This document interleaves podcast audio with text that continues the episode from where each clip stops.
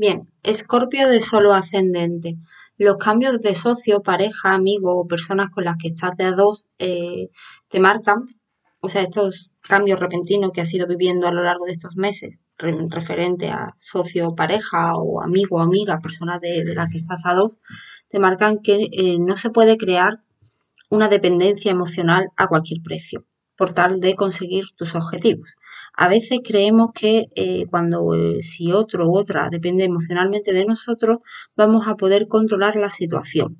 Y realmente nada más lejos de la realidad. Esos vínculos son efímeros y no crean bases sólidas, por lo que jamás se podrá llegar a una meta real por ese camino. Más bien, hay que entender que necesitas eh, darte a ti mismo o a ti misma darte a ti mismo o a ti misma una seguridad emocional y poder sentirte vulnerable con un otro. Es decir, Escorpio de solo ascendente eh, está viviendo momentos en los que puede sentirse frágil a la hora de abrirse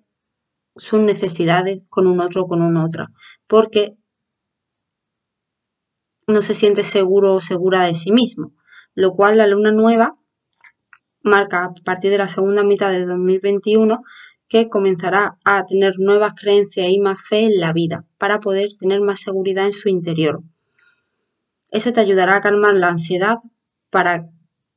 por la que querer conseguir algo cueste lo que cueste, sino eso te va a calmar y a estar más en sintonía contigo mismo para iniciar un ciclo en el que puedas conseguir tus metas de una manera más sana y más acorde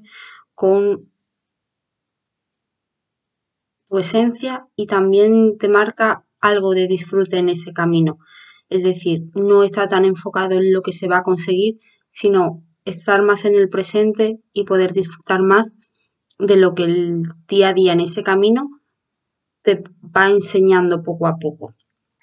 Bueno, Escorpio, para esta y más alineaciones que estén vinculadas con tu carta natal, te espero en el área de membresía.